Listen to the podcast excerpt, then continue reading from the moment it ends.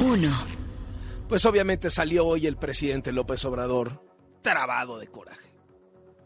Tenía una vez más la posibilidad de presentarse como el presidente de todos los mexicanos y reconocer una manifestación civilizada, pacífica, que solicitaba concretamente que una ley electoral que él impulse fuera derogada y no se ataque al INE. Y él, que se ha presumido encarnación misma de la democracia, optó por no escuchar a esos millones y millones de ciudadanos, no porque hayan ido millones a las calles, sino porque millones de ciudadanos piensan así. Y las manifestaciones de ayer en el Zócalo de la Ciudad de México, pero en muchas otras ciudades de México y el extranjero. Si tuviéramos un presidente que se asumiera presidente de todos los mexicanos, estaría abordándolas así. ¿Qué hizo hoy? Ofender a los manifestantes. Atacar a sus propios ciudadanos. Sugerir que son ladrones, corruptos, narcos. Que les gustan los fraudes electorales, que no quieren pagar impuestos, etcétera, etcétera trabado de coraje López Obrador porque se llenó el zócalo. Se abarrotó el zócalo y hasta se rebosó. No solo se rebasó, rebosó el zócalo. Hoy todas las portadas de los periódicos traen la foto gigantesca, en el Wall Street Journal incluso, periódico financiero más influyente del mundo, tremenda foto del zócalo. Washington Post con una llamada en la primera plana, etcétera, etcétera. Los organizadores dicen que fue medio millón de ciudadanos en el Zócalo. Eh, la jefa de gobierno, Claudia Sheinbaum, dice que fueron entre 90 mil y 100 mil. Lo cierto es que la concentración en defensa del INE logró su cometido. Porque hubo no solo manifestación en el Zócalo, 100 ciudades en México, 18 ciudades en 9 países del mundo, Canadá, Francia, España, Suiza, Costa Rica, Portugal, Reino Unido, Estados Unidos, República Checa la ciudadanía acudió al llamado para pedir a la Corte que invalide las reformas a la ley electoral, llamadas el Plan B de López Obrador, y se defienda la democracia mexicana. Que el voto valga, que el voto cuente, que el voto se respete. ¿Cómo se puso y qué se dijo? Evangelina Hernández, cuéntanos, muy buenas tardes. Carlos Auditorio, muy buenas tardes. Pues se puso bueno porque, como bien comentas, toda la Plaza de la Constitución y las calles aledañas se llenaron de color rosa y blanco. Y ahí uno de los oradores, Carlos, el ministro José Ramón Cosío, eh, ministro en funciones de la Suprema Corte de Justicia, pues él confió en que el pleno de este órgano declare la inconstitucionalidad de las reformas electorales impulsadas por el presidente López Obrador. Fíjate que el templete principal estaba colocado precisamente en la contraesquina del edificio que alberga a la Corte y Cosío les dijo lo siguiente, vamos a escuchar. Queremos decirles a los señores y a las señoras ministras teniendo frente a nuestros ojos el edificio en el que laboran, que confiamos en ellos, en su talante democrático y en su capacidad de comprender la gravedad de las decisiones que tomarán para preservar la vida democrática del país.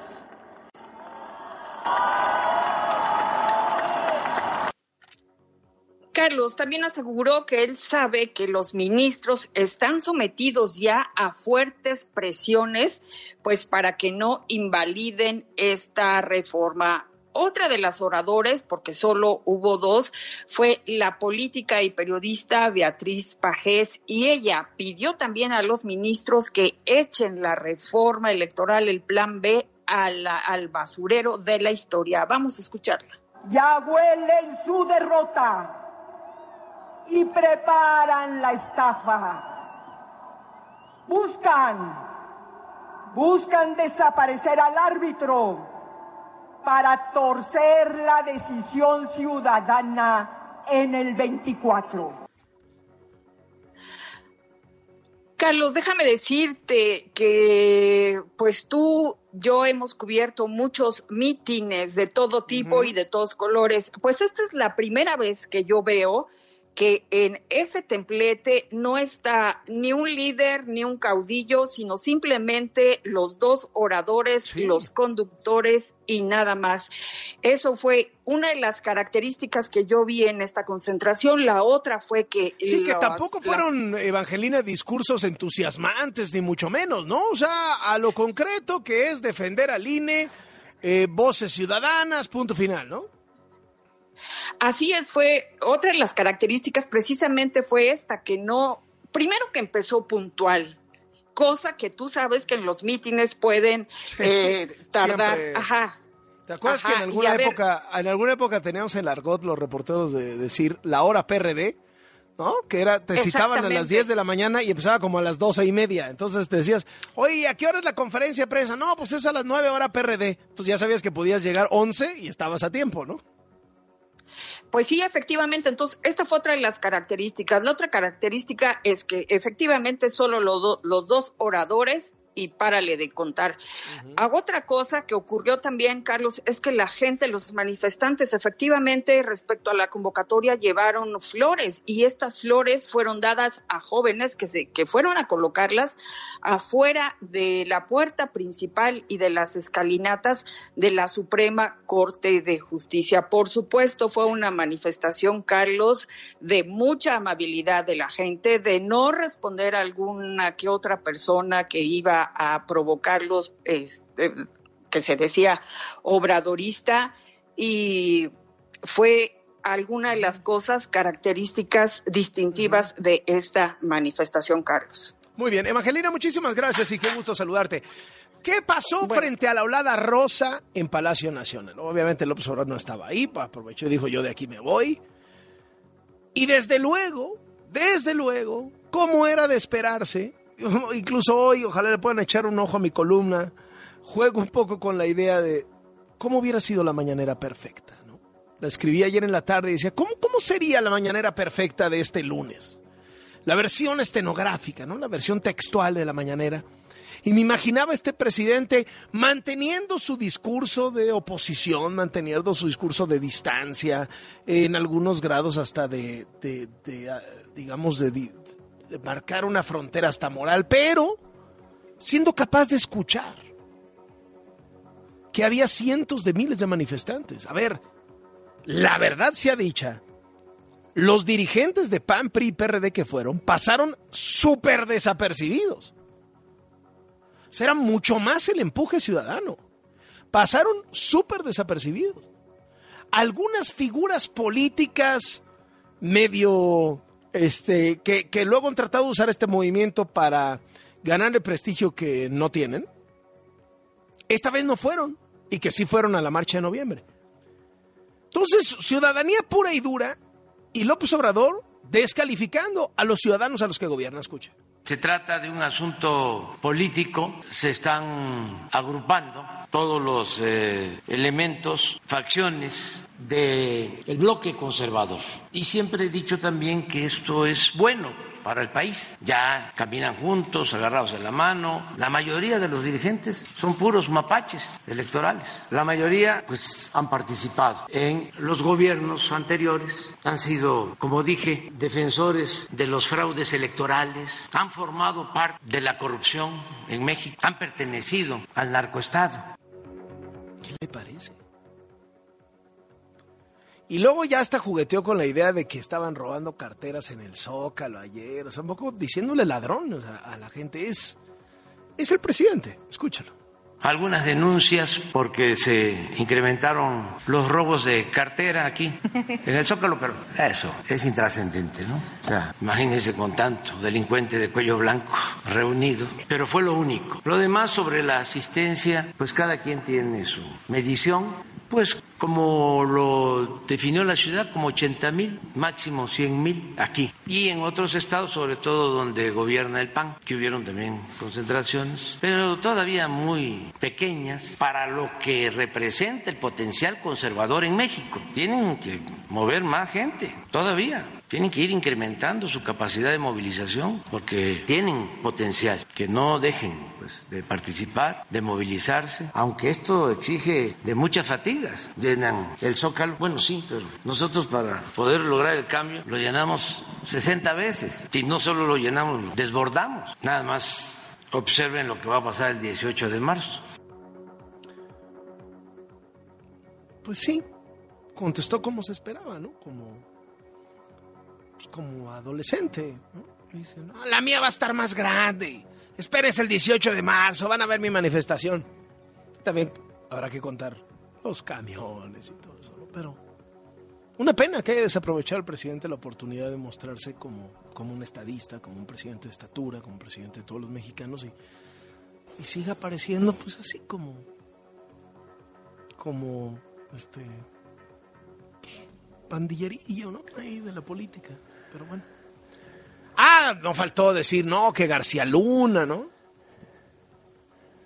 Le pu- pusieron una manta, amaneció el zócalo con una manta gigante colgada desde las instalaciones de Morena en el centro, en el mero zócalo. Una manta gigante de García Luna no se toca, ¿no? O sea, esta, esta manera como López Obrador ha tratado de enmarcar las manifestaciones, haciendo creer que la gente va ahí para pedir que a García Luna no se le toque, sea, una manipulación salvaje. O sea, imagínense que, imagínense qué estaría diciendo el Obradorato si en esta cantidad de manifestaciones que ha hecho López Obrador en el Zócalo, en donde todo el mundo ha sido súper respetuoso. ¿Se acuerdan cuando tomó el paseo de la reforma? Nadie le hizo nada, nadie lo sacó, nadie le gritó, nada. Imagínate que hubieran colgado ahí unas mantas con las fotos de su hermano Pío recibiendo dinero, su hermano Martín recibiendo dinero, su secretario particular Esquer recibiendo dinero, su secretario particular Bejarano recibiendo dinero, su dirigente Imas, entonces esposo de Claudia Sheinbaum, recibiendo dinero, así, enmarcando la casa gris, hay una fotota de la casa gris de José Ramón en el Zócalo, no, nadie lo ha hecho, pero pues son distintos estilos, ¿no? ¿Qué dice el dirigente nacional de Morena, Mario Delgado, que quienes convocaron a la concentración del domingo salieron a defender sus privilegios? Ah, pues haciendo eco de, de lo mismo, ¿no? Que quieren defender a García Luna, que Calderón, que lo de ayer fue una farsa. El expresidente Felipe Calderón usó su cuenta de Twitter para celebrar que el Zócalo estuvo lleno. Dijo que era un gran día para la democracia en más de 100 ciudades y compartió un video de la calle de Madero llena. En su cuenta de Twitter, el presidente del INE, Lorenzo Córdoba, escribió que no haría su video tradicional de los domingos porque lo más importante del día era la manifestación ciudadana y compartió una foto con el zócalo lleno. Ayer la Consejería Jurídica de la eh, Presidencia impugnó la suspensión que otorgó el ministro de la Suprema Corte, Alberto Pérez Dayán, que determinó que las reformas a las leyes generales de comunicación social y responsabilidades administrativas contenidas en el Plan B para que no se apliquen en las elecciones de Estado de México y Coahuila este año. La presidencia señala que la decisión del ministro, según ellos, viola la Constitución. Eh, dice que carece de facultades para anular un valor constitucional superior, etcétera, etcétera. El viernes concluyó el plazo para el registro de aspirantes a ser parte del Consejo General del INE, ya sabe que tienen que escoger cuatro más. Se registraron 1.128, pero el proceso completo lo lograron completar 664, que son 460 hombres y 204 mujeres. El viernes, el Comité Técnico de Evaluación dará a conocer la lista de los aspirantes que cumplieron todos los requisitos y serán enviados 20 nombres en cuatro quintetas para que los diputados determinen quiénes quedan. Si los diputados no se ponen de acuerdo, se sortean estos nombres. En lo que se sabe de la lista, se registró la actual consejera Carla Humphrey, algo que tendría que ser analizado porque ella pues ya es consejera, pero como quiere ser presidenta del INE, pues como que se volvió a, inscribir. También se registró en la lista Berta María Alcalde, la hermana de la secretaria del Trabajo, Netzaí Sandoval, hermano de Irmeréndira Sandoval, exsecretaria de la Función Pública.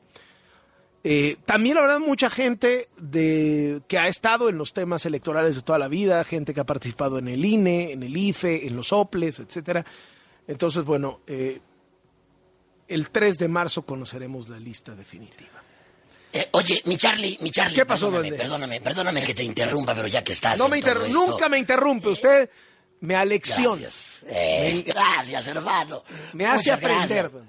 Eso, eso, siempre, siempre. Oye, es que ¿Te acuerdas que apenas, apenas el viernes pasado te comentaba de este farsante llamado Genaro Villamil y lo digo en abierto porque es un farsante este señor. No, Charlie, lo que es, a ver lo que es. Sexelo Este farsante, las antenas que se clavó, ¿no? Ah, oh, espera, espera, espera, ahí está. Las, las antenitas de Villamil me están detectando la presencia de otra fake news, de otra fake news. Caray. Y es que, a ver, Charlie, apenas el viernes te decía de cómo lo pusieron en su lugar, porque andaba diciendo que a, eh, Lorenzo Córdoba y a Ciro Murayama, que terminan ya pronto pues su periodo en el INE, les iban a dar de finiquito nueve millones de pesos. Y bueno, ya sabes, el propio INE salió a decir Falso. Esto es mentira. Si no sabe, no abra la boca. Si no sabe, no escriba. ¿Ok? Bueno, pues una más, mi Charlie. Este señor puso en su cuenta de Twitter con el hashtag conferencia presidente repasa López Obrador la trayectoria de los oradores del evento y pone supuestamente las principales organizaciones convocantes, desde el Frente Cívico Nacional, Unidos, Sí por México, Poder Ciudadano, Sociedad Civil México, UNE México, etcétera, etcétera, etcétera. Bueno, pues otra vez le da un revés el INE a este señor y dicen, mentira, mentira, eso no es cierto. Sale en su cuenta de Twitter también el INE a desmentir esto con el hashtag di no a la desinformación. O sea, dice que, que, Hashtag, que hubieron oradores del INE, pues no, está clarísimo que nada más fueron dos. Es correcto, es correcto, pero este señor de veras, este sí miente como respira, hermano. Este sí, para que veas, y se la pasa desinformando en Twitter, escribiendo sin saber, sin conocer. Es una vergüenza. ¿Qué te puedes.? Ah, pero ¿sabes qué es lo peor de todo? ¿Sabes qué es lo peor? Pues que es el, el bueno del sistema de la radiodifusión del Estado mexicano. O sea, híjole, además con un cargo de ese tamaño, sin palabras, hermano, ¿qué te puedo decir? Que no sepas de este señor presidente del sistema público de radiodifusión del Estado mexicano. Otra fake news. Por cierto, ya, ya, ya salió que. Mario Delgado va a ir al INE al rato, a las 4 de la tarde, para pedir que se quite el registro al PAN, porque dice que es una organización criminal después del asunto de García Luna. Vamos a nuestro siguiente tema de sobremesa. 2, En las obras emblema de López Obrador y en sus programas estrella, o sea, ya sabe que si el tren Maya, el- la refinería que no refina, este, el aeropuerto que nadie quiere volar de ahí, bueno. En lo que lleva el gobierno, la Auditoría Superior de la Federación ha encontrado irregularidades por 77 mil millones de pesos probables daños al erario por 77 mil millones de pesos. Lo destaca hoy en su portada el periódico El Universal. ¿Qué es? Pagos en exceso a contratistas, sobrecostos, en el tren Maya, en Dos Bocas, en el Felipe Ángeles, compran fantasmas, pérdida de productos en Segalmex, falta de productos en Diconsa, contratos irregulares en los que se usa los servidores de la nación, dobles pagos en Sembrando Vidas, entregas de pensiones para adultos mayores que ya habían muerto. ¿Qué le parece? Por cierto, hoy en la mañanera no dijo una sola palabra sobre ¿Sabe cuántas veces ha presumido López Obrador? Ya no hay masacres y hasta se ríe y todo. Usted lo imita muy bien, duende, ¿no? ¿Cómo le hace? ¿Cómo le hace el presidente que ya no hay masacres? Pero no sé por qué se ponen a decir eso. Si miren, ahí están las masacres. ¡Qué bárbaro! Lo hace usted igualito, duende. Ay, Así le hace López Obrador. Así. Bueno, pues en Nuevo Laredo se denunció una masacre cometida por soldados del ejército que mataron a cinco jóvenes que iban en una camioneta. El sexto se salvó de milagro. Los acribillaron cuando salían del antro e iban a sus casas en una camioneta pick-up. Un joven sobrevivió, está hospitalizado, pero trae dos impactos de bala. Esto sucedió en la colonia Manuel Cavazos, en Nuevo Laredo. Esta masacre enfureció a habitantes y familiares que enfrentaron al personal militar por considerar que fue un ataque artero debido a que los jóvenes no llevaban armas. El ejército respondió de manera violenta, al menos tres elementos usaron sus armas para dispersar a la gente. O sea, el ejército comete la masacre. La gente se les viene encima y luego iban otra vez contra la gente. Raimundo Ramos, presidente del Comité de Derechos Humanos, narró que cuando el personal del ejército quería llevarse la camioneta y los cuerpos a la fiscalía, los familiares llegaron enfurecidos pidiendo explicaciones. Y esto enojó a los soldados que manotearon y hasta intentaron arrollar a la gente con una camioneta del ejército. Un periodista resultó también lastimado con un aparato de descarga eléctrica. Lo que dice la gente de derechos humanos en Nuevo Laredo es que los abusos de los militares contra la gente, contra el pueblo, contra la población civil es muy frecuente en Nuevo Laredo. Todos los jóvenes asesinados fueron identificados. O sea, no hay eso de que quién sabe dónde eran y quién sabe para quién trabajaban. No, no, no. Uno de ellos tiene la nacionalidad estadounidense. Increíble. Y hoy, por cierto, sale el dato del INEGI de la mortalidad en México. De enero a septiembre de 2022 se reportaron 636.900 defunciones. 49%, 49 no por ciento, perdón, 49 defunciones por cada 10.000 habitantes. ¿Qué es lo que dice? Que durante toda la pandemia el exceso de mortalidad fue de casi 800 mil personas. O sea, es normal que se muera una cantidad de gente y la cantidad de gente que se muere más o menos es predecible. ¿no? Porque, por edad, por cuestiones de salud, etcétera, etcétera. Bueno, ahí le va esta de que empezó la pandemia hasta el cierre del año pasado, hubo un exceso de mortalidad de 800 mil personas. ¿Qué quiere decir exceso de mortalidad? A gente que no se debió haber muerto. ¿De qué se murieron? De COVID y de todo lo aledaño. 800 mil personas muertas por COVID. Mire, yo cada que escucho esta cifra, y recuerdo la negligencia con la que actuó este gobierno frente al COVID. Y me acuerdo de Gatel. Y me acuerdo de López Obrador diciendo, salgan, abrácense. Se ríe y dice, con esta estampita acabamos con el COVID. Rechazando las vacunas. Minimizando el COVID rechazando a la gente de los hospitales para que se fueran a su casa a morir. 800 mil muertos por COVID en México, que no se nos olvide. Vamos al siguiente tema de sobremesa. 3.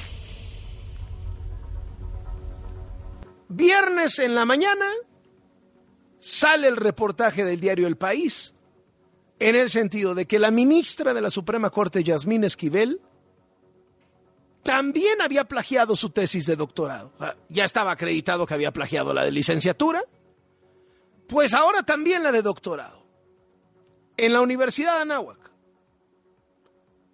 No había caído el sol de ese viernes que la Universidad de Anáhuac ya había exonerado a Yasmín Esquivel.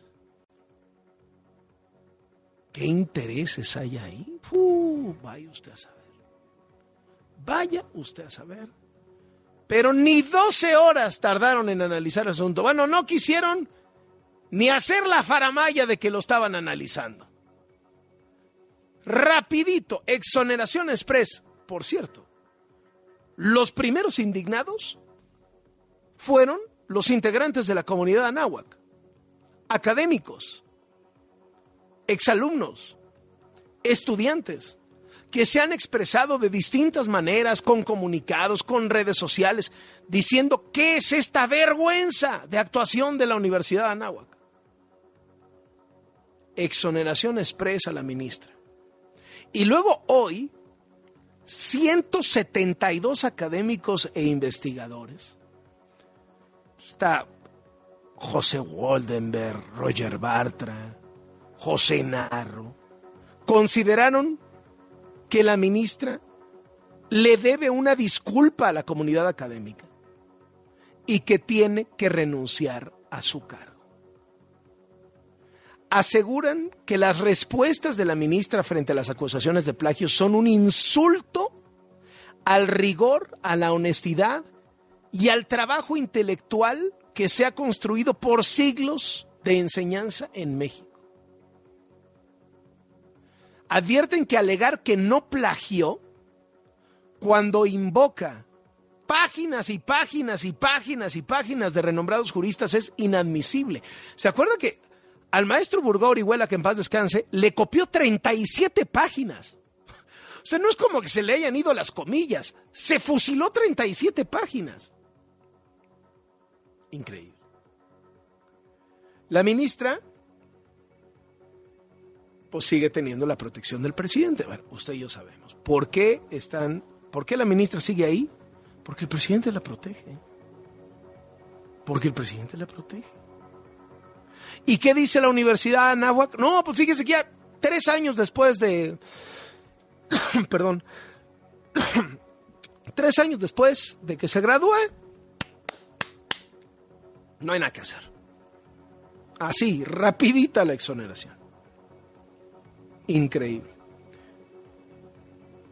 ¿Y qué dicen los estudiantes, los egresados, los académicos que están enojadísimos por esta exoneración express de la Universidad de Anáhuac? Que dice que frente a un plagio comprobado es una falta grave a los principios de la propia universidad, que están manchando la trayectoria de quienes sí hicieron un esfuerzo por cumplir con investigaciones auténticas y de autoría. Enfatizan que el lema de la Universidad de Anáhuac, que es vencer el mal con el bien, tiene que ser aplicado. Y por eso se manifiestan en contra de una actitud tan permisiva de la universidad.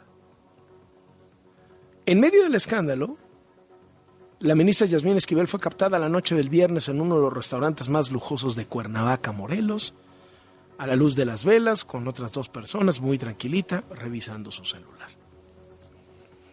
Fíjese que también el viernes Rosario Robles, exsecretaria de Desarrollo Social en tiempos de Peña Nieto, fue absuelta del proceso que enfrentaba por la llamada estafa maestra. El Consejo de la Judicatura determinó eliminar cualquier persecución penal contra Rosario Robles. Tras el fallo, entrevisté a Rosario Robles para Latinus el viernes en la noche. Confirmó que fue cancelada la inhabilitación que tenía para ser funcionaria pública y que estará cerrando este proceso. ¿Qué dice ella? Yo no me robo nada, no me robé nada, pero se tiene que investigar aquí si hubo un robo, ¿no? ¿Por qué? Porque yo un poco lo que le decía es, bueno, ¿y entonces dónde quedó la lana de la estafa maestra? Son 5 mil millones de pesos. Claro, usted me podrá decir ahorita, oye, pues no es nada comparado con el fraude de Segalmex este sexenio. Pues sí, sí, cierto. Fraude de Segalmex este sexenio es el doble. Y el señor de Segalmex lo protegieron quitándolo de Segalmex y poniéndolo en gobernación. Está bien, es cierto, pero 5 mil millones de pesos no pueden quedar en la impunidad. Esto fue lo que me dijo Rosario Robles. Durante todo este tiempo jamás ha podido decir que yo me robé un centavo. Nunca. Nunca ha hecho alusión a esa situación porque ellos no comprobaron ni pudieron porque no hay manera de que lo hagan porque no existe un solo recurso que yo haya tomado indebidamente.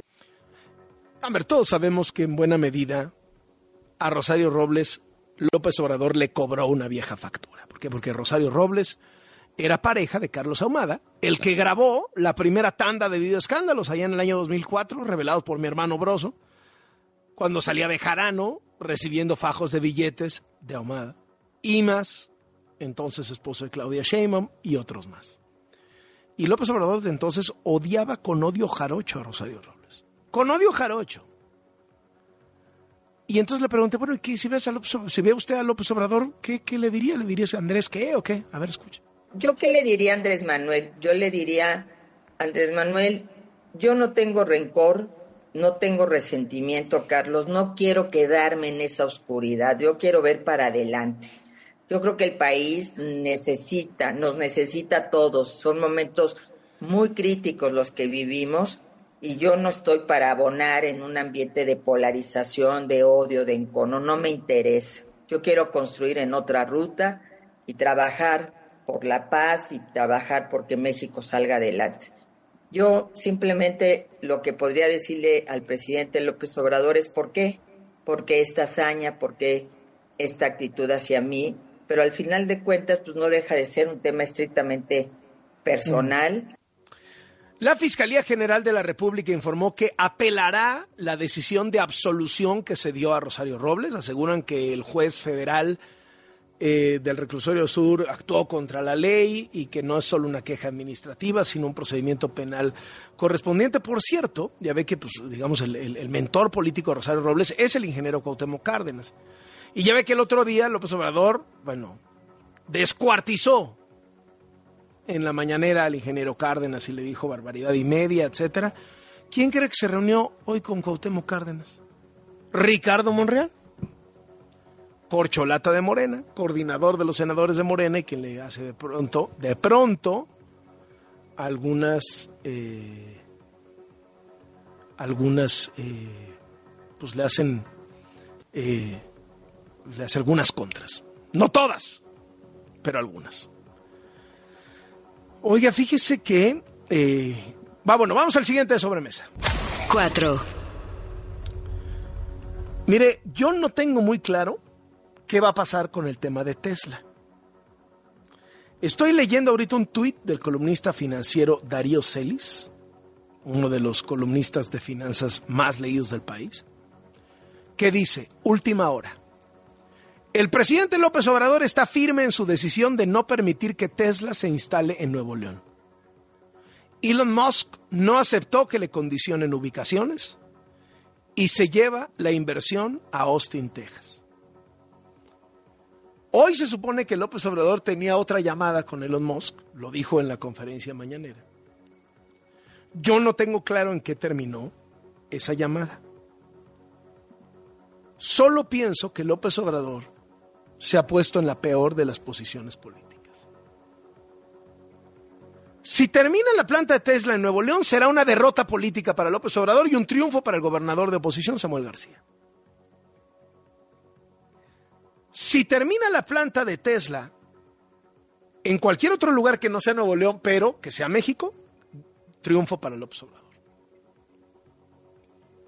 Donde no se instale la planta de Tesla en México y México deje ir esas decenas de miles de millones de dólares de inversión.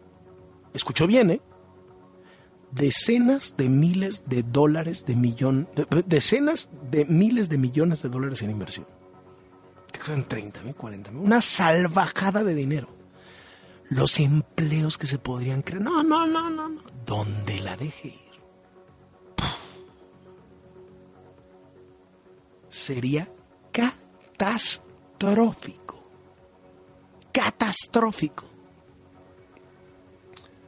¿Se acuerda cuántas veces López Obrador ha presumido en las últimas semanas? ¡No, hombre! ¿Cómo ha entrado dinero al país como nunca antes? La inversión extranjera, la gran confianza en México.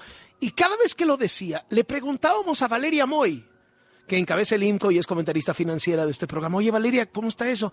Y Valeria siempre nos decía, espérate Carlos, espérate que salga la cifra final en donde cuentas las entradas de dinero y las salidas de dinero, porque lo que importa es el saldo. De nada sirve que entren 100 si se van mil. Pues esto que nos advirtió Valeria sucedió. Y ya salió el saldo. El peor de los últimos 10 años. El año pasado fue el peor año de inversión extranjera directa de los últimos 10 años. Peor que el año de la pandemia. Sí. Pero ¿sabe qué es lo doblemente grave? Este tipo de cosas. Que dejes ir inversiones en un momento en donde todas las grandes compañías americanas se quieren venir para acá. Y López Obrador las está sacando a patadas por sus caprichos. ¿Por qué? Porque en el fondo lo confesó el otro día. Él no quiere que haya empleos buenos y bien pagados. Él no cree, no quiere que haya prosperidad económica porque entonces la gente sale de la pobreza, se crea una clase media y esa clase media se le viene encima a López Obrador. Lo que quiere él es tener mantenidos. Que a dos mil, tres mil pesitos por familia tenga garantizado el voto de Morena. Eso es en el fondo.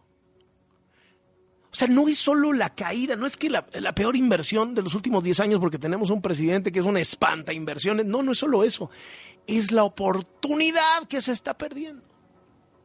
Porque más que nunca, es una oportunidad histórica, más que nunca, están queriéndose venir para acá. Están queriéndose salir de China. Imagínense México con Temec, con mano de obra, hombre, no tan barata como China, pero relativamente barata. Y aquí a la vuelta, aquí cruzandito el río, estamos. No, no, no, podrían ser años de prosperidad. Mire, yo pienso que este sexenio va a pasar a la historia como el sexenio del gran desperdicio. López Obrador tenía todo para ser uno de los mejores presidentes de la historia de México. Y desperdició todo. Destruyó, desperdició, echó a la basura. Porque no centró su gobierno en la cabeza, ni siquiera en el corazón. Es un gobierno de hígado y de ego. Vamos con Valeria Moy, quien encabeza el INCO y es comentarista financiera de este programa. ¿Cómo te va, Valeria? Hola Carlos, muy buenas tardes. Pues en efecto, yo sé que cuando tenemos datos de inversión extranjera y cuando oímos estas noticias como la de Tesla o cualquier otra gran inversión extranjera en México, pues evidentemente todo mundo tiene prisa por el dato. Y es uno de esos datos en los que la paciencia gana, porque la paciencia te va a decir cuánto verdaderamente entró en lugar de estar cayendo un poco en el juego de el máximo, el mínimo. Hay que esperar, ya sé, no nos gusta esperar, pero a veces hay que esperar. Y finalmente ya tenemos el dato que se publica en la balanza de pagos de Banco de México para ver cuánto entró de inversión extranjera directa al país durante 2022 pero también, Carlos, cuánto salió durante 2022. Y entonces ya tenemos el dato neto. El dato neto es las entradas menos las salidas. Este monto en total fue de 22.443 millones de dólares en inversión extranjera directa neta. Es 32.3% menos que lo que entró en 2021. Nada más para que pensemos en los máximos, los, bueno, nada más 32.3% menos del neto de 2021. Sí, normalmente hacemos mucho énfasis en los ingresos, en cuánto entró a México. Bueno, durante 2022 entraron 35.292 millones de dólares y entonces la, cifra que nos dirá el gobierno una y otra vez es que esto representa un incremento de casi 12% anual, es 11.9% anual. Sí, Carlos, pero también salió mucho dinero. Durante 2022, inversión extranjera, es decir, mexicanos que prefirieron invertir en el exterior, fueron 12.849 millones de dólares. En algún momento en un foro di este dato de la salida de capitales y me dijo, no, y eso no está mal, ¿no? O sea, que los mexicanos puedan invertir en el exterior no está mal. No, yo no considero que esté mal ni bien, simplemente es un dato que hay que tomar en cuenta, pues todos los componentes, lo que entra al país, pero también las salidas del país. Y si analizamos únicamente el cuarto trimestre de 2022, el último pedacito del año, Carlos, tenemos la cifra más baja desde 1992. La cifra más baja desde 1992 para un cuarto trimestre del año. Es decir, esta racha de nearshoring que verdaderamente podríamos estar aprovechando, pues Carlos, no es magia, ¿no? O sea, el nearshoring se aprovecha si se le da a la inversión las condiciones para aprovechar esa inversión. Y mientras no se den, pues el nearshoring, no creas que México es el único que está listo para tomar la oportunidad. No, pues hay muchos que sí le quieren entrar, hay miles de ciudades que se están peleando por esas inversiones, entre ellas también Estados Unidos, desde luego, sobre todo ciudades que están en la frontera de Estados Unidos. Entonces, ¿Es una oportunidad de oro? Yo creo que sí, pero si no hacemos lo necesario, pues es una oportunidad que se nos va a ir de las manos y alguien más va a tomar. ¿eh? O sea, yo en algún momento me reuní con gente de Panamá que me decía, no se preocupen, no tomen la oportunidad, nosotros aquí encantados la cachamos. Carlos, un dato de Pemex o dos datos interesantes de Pemex. El viernes Pemex nos informó su producción petrolera durante enero y fue de 1.584.000 barriles de petróleo diarios.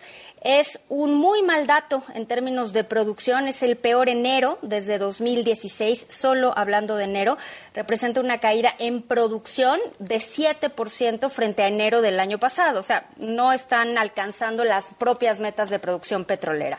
Pero tenemos también hoy datos financieros y eso ya nos permite tener una idea de cómo le fue a Pemex durante el año, durante todo 2022. Durante 2022, Pemex tuvo ganancias por 23.048 millones de pesos. Entonces, ahora sí, Carlos, hay que echar las campanas al vuelo porque finalmente Pemex tuvo utilidades y en este sentido tuvo unas ganancias, tuvo utilidades debido al precio del petróleo. Carlos, la mezcla mexicana de petróleo llegó a alcanzar un pico en el año de 106 dólares por barril durante junio. Entonces, sí fue debido al incremento en el precio del petróleo, que pues Pemex pudo tener buenos resultados financieros durante 2022. ¿Es todo, Valeria? Es todo por hoy, Carlos. Muchísimas gracias. Estamos atentos. Un abrazo, hasta luego. Hasta luego. Una de la tarde con 41 minutos. Vamos al último de sobremesa. Cinco. Y es contigo, mi querido Beto Lati. Adelante. Carlos, un abrazo con buenas noticias para el deporte mexicano en dos rubros. El primero, México va a participar con su selección de básquetbol, con los 12 guerreros, en el Mundial de la FIBA, el Mundial del baloncesto, el Mundial del básquet, a disputarse en este 2023 en tres países asiáticos, Filipinas, Japón e Indonesia. México logró imponerse a Uruguay en un partido complicado, con mucha personalidad, y esto marca el regreso mundial de la especialidad. México había estado en 2014 en el Mundial en España, en el cual avanzó a la segunda ronda y ahí cayó en octavos de final a manos del a la postre campeón, el siempre favorito Estados Unidos. Vale la pena decir que antes de este Mundial de España de 2014, desde los años 70, México no participaba, en particular desde el 74 en Puerto Rico. Así que gran noticia que México consiga su segunda calificación en este lapso de medio siglo al Mundial de Básquetbol. Al tiempo, la semana pasada, Carlos, dimos seguimiento al tricolor sub-17 que ya había calificado al Mundial de la categoría a disputarse al cierre de este año en Perú, recordando, por supuesto, que aquella coronación de México en Perú 2005. Pues México terminó el torneo no solo calificando, calificaban cuatro sino que haciéndolo como líder incontenible se impuso ayer Estados Unidos 3 por 1, campeón de goleo del certamen, Stefano Carrillo de Santos, balón de oro del certamen, Gael Álvarez del Pachuca, gran trabajo de México promediando más de cuatro goles anotados por partido, trabajazo, querido Carlos. No, tremendo. Muchísimas gracias, Betolati.